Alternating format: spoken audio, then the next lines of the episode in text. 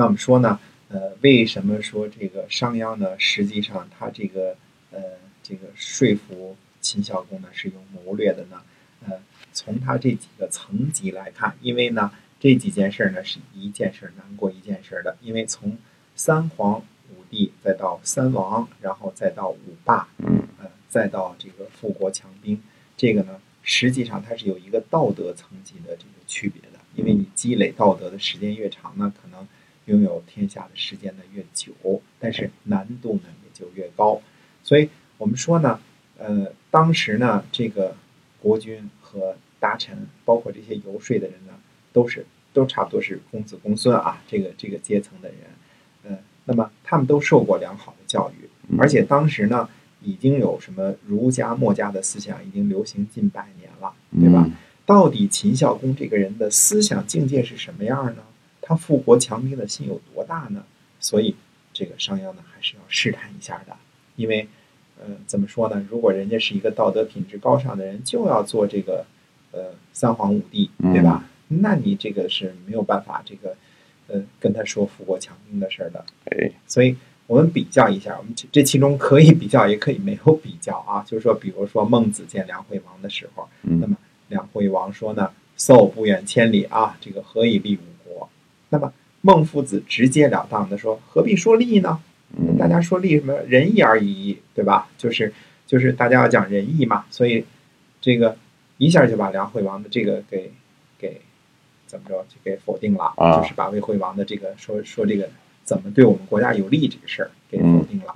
那当然，梁惠王听的就兴趣索然了，嗯是吧？所以孟夫子呢是想让梁惠王呢成什么王八之业，长久的安定的国计民生，嗯要讲仁，要讲义。可是这个商鞅比较起来呢，他是干嘛呢？他是要实现自己的政治抱负，同时呢要追求呢列土封侯的个人利益。嗯，这两个人的思想境界呢有天壤之别，所以说呢，呃，不是孟夫子呢。呃，不懂得怎么样迅速的富国强兵，而故意走远道，而是不屑于做这些个呃长久有害的这种速胜法，嗯对这些东西不屑一顾啊。可是商鞅呢，目的就非常的明确，所以商鞅投奔秦孝公的目的呢，非常的明确，就是冲着什么？冲着招贤令来的。那你你我让你强国，你给我封地，你给我封国，对吧？然后列土封侯。所以商鞅呢，他中间是用了谋略的，先试探呢谁呢？先试探这个秦孝公到底是一个什么样的人。最后等弄明白了秦孝公原来就对富国强兵感兴趣的时候，嗯那才知道说这个正好就是我的强项。其实你让商鞅真正的来辅佐秦孝公做三皇五帝，或者哪怕做春秋五霸，他都没这个德行，未必有这个本事。啊，可是商鞅有什么本事呢？商鞅能够让你富国强兵，所以这俩是一拍即合。孟夫子对梁惠王，或者对这个这个这个呃怎么说呢？这个魏惠王呢，那两个人就是嗯牛不入耳啊，嗯这个这个怎么说都说不清楚，对牛弹琴。对哎所以这个呃游说金君主的时候，你想想商鞅啊，就就绕了这么大的周折，打了这么多小算盘儿。嗯这个呃，可见其才干啊。从后来的这个故事发展来看呢，商鞅呢，他真是不同于这个其他的所谓的这个学者，他不是一个学者型的人，他是呃，有人说他是法家啊，可以说是他是他是法家，但他不是像他后世，比如说这个法家集大成者这个韩非子啊，他不是，他也不像他的前边的这个荀荀荀子这样的啊，他不是。他不是一个法家理论代表和学派的领领军人物，嗯嗯。他是一个实干家，哦，他是一个实行者，就是他把法家的这个理论理论给实啊，就是实践了，哎，哎，实践了。这个呃，这个说动了秦孝公之后呢，这个还得说服群臣嘛，对吧？嗯这就有了后来呢所谓的商鞅和其他大臣当着国君的面儿的一场辩论。嗯那么呃，秦孝公呢就找来这个呃这个几个人啊，嗯这个甘龙啊，这个呃商鞅啊，呃这些个人就呃跟大家说，我们大家一块儿这个商量商量变法的这个好与坏吧，利与哎弊吧，对吧？嗯那么甘龙就说了，他说呢，如果改变礼法，怕人们会议论你啊。我我们这儿这个很长啊，因为到战国时期，我们就尽量的简化，把这些个事情意思说出来就行了啊。那么商鞅说呢，他说：“国君您不要犹豫啊，嗯不要害怕别人议论啊。”他说：“呃，愚者呢安于成事，智者呢见于未萌。民不可以虑史，嗯而可与乐成啊。那紧接着说呢，他说郭衍之法说呀，他说论至德者不合于俗，成大功者不谋于众。呃，法呢是用以爱民的，礼呢就是用来辨识的。嗯呃，正人圣人呢，就是苟可以强国呢，就不法其故啊、苟可以利民呢，不循其理。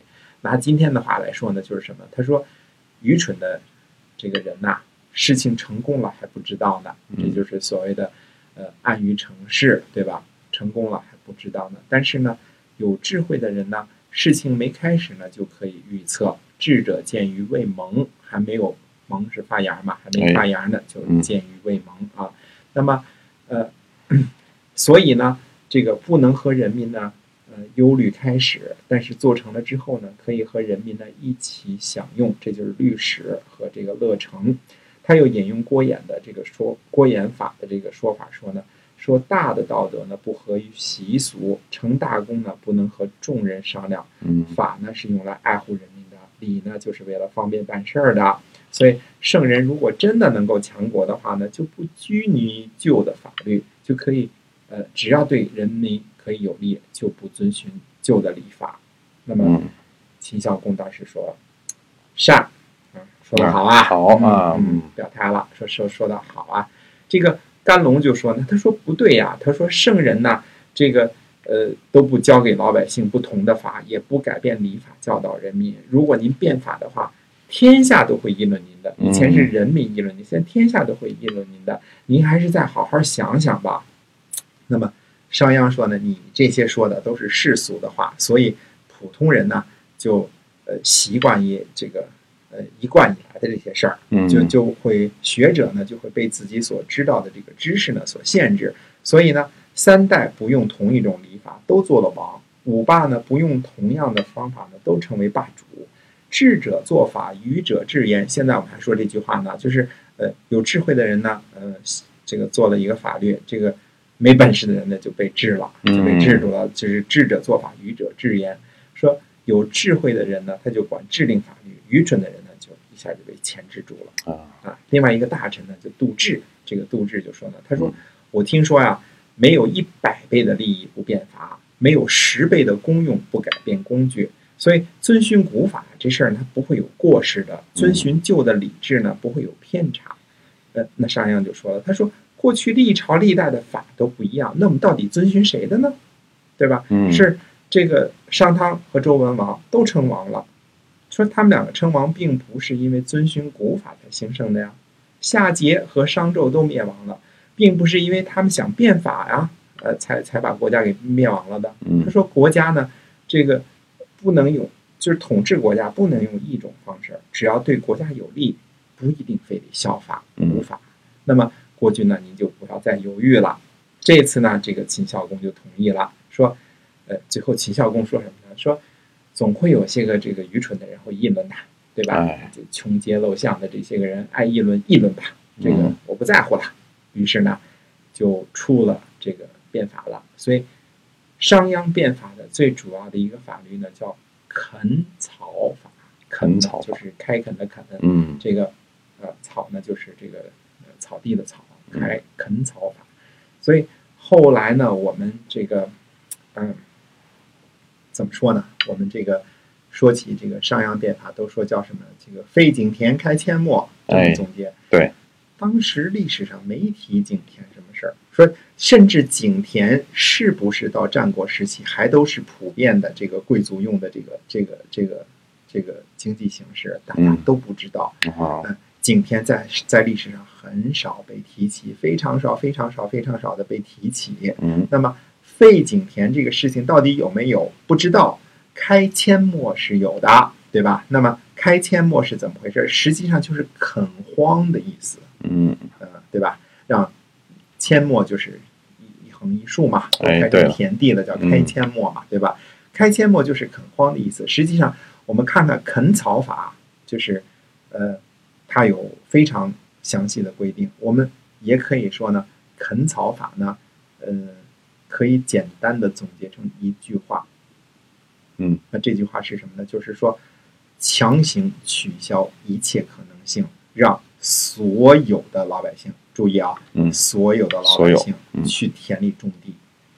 就把他们给限制在田地上了。对的，嗯，那那你说到底是怎么？比如说，我们就看看这个啃草法呢，很有意思啊。我觉得，因为你历史呢，如果不是这么这么掰细了，这么去掰呢，他就不知道呢，就是我们人家总结出来的，比如说这个费景天开阡陌，可能是对的，嗯也可能是错的，对吧？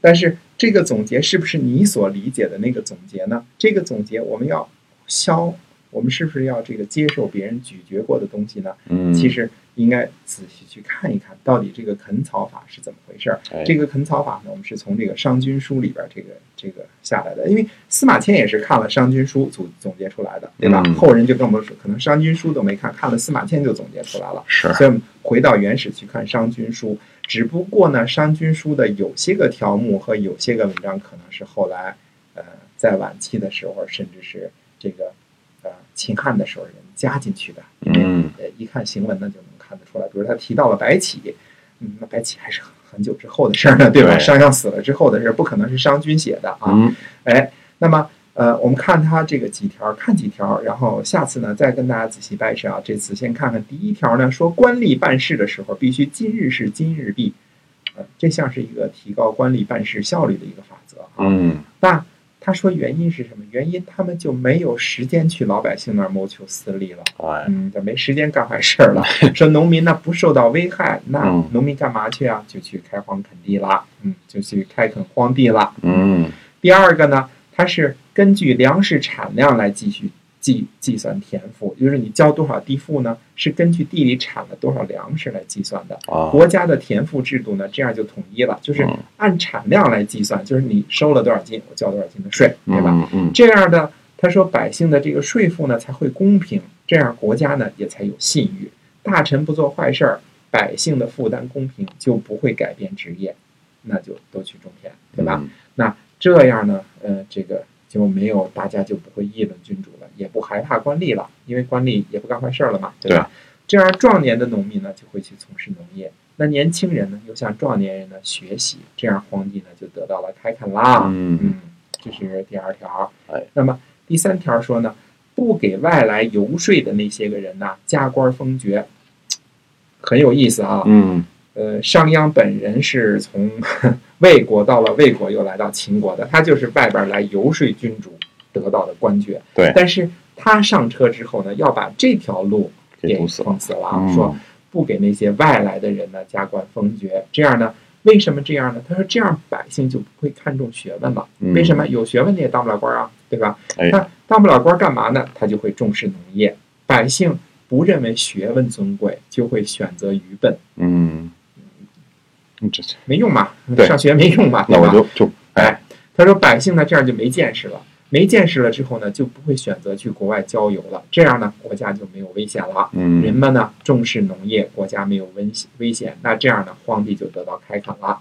那紧接着呢，这个商鞅又说第四条这个法令是什么呢？说嗯士大夫贵族的俸禄，你看看啊，这就开始向士大夫贵族下手了。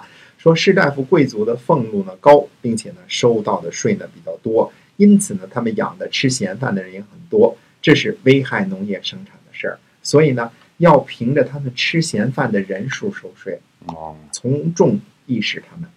那这些淫僻呃这些邪僻淫荡、四处游说、懒散的人呢，就没法混饭吃了。嗯士大夫贵族呢，也没办法多收留食客了。这样呢，懒惰的人就没处混饭吃了，没处混饭吃就一定得去务农。那么嗯人们都去务农，那当然当然这个荒地就可以开垦了。哎对吧？紧接着呢，这士大夫先给治了，对吧？士大夫这些个也不能让他们养宾客了。紧接着就说什么呢？他说商人不准卖粮食，农民呃，这个商人不准买粮食，农民嗯不准卖卖粮食。一个是敌，一个是跳，这两个都给都给禁绝了。嗯他说农民呢呃，不能够呃买卖粮食，那么呢，懒惰的农民呢就会努力去从事农业生产，因为你不种怎么吃啊？这活命是最那个什么的吧，对吧？啊，呃，商人呢也不让卖粮食，到了丰收的年年景呢，他们就不能够呃靠卖粮牟利来享受生活了。嗯那么饥荒之年呢，也没有这个厚利可图了，没有厚利可图，那商人就会怎么样啊？害怕经商了，就想去务农了。这样呢，懒惰的农民从事生产了，商人也去务农了，那荒地一定能够得到开垦了。嗯，这个叫嗯垦草法。垦草法我记得应该是二十条啊。这个，呃，再往下欣赏一下这个商鞅的这个这个这个垦草法啊哎。嗯，那么供人这个这个我们说这个下边呢，就是提到了什么问题呢？提到了这个呃，向谁开刀呢？向奇装异服和音乐开刀了。他说嗯，农民在外劳作的时候看不到奇装异异服，在家里休息的时候也听不到让人意志消沉的音乐，那么他的精神和意志就不会涣散了。田间劳动的时候呢，也就会开开心心了。说这样呢，皇帝就能得到开垦了。这个垦草法很长啊，为什么跟大家分享这个事儿呢？还是想让这个大家看一看啊，商君的这个好多原貌是怎么回事。嗯那我们接着下次呢，还用一次时间的节目呢，呃，跟大家分享一下这个历史上非常著名的商鞅变法的一些内容。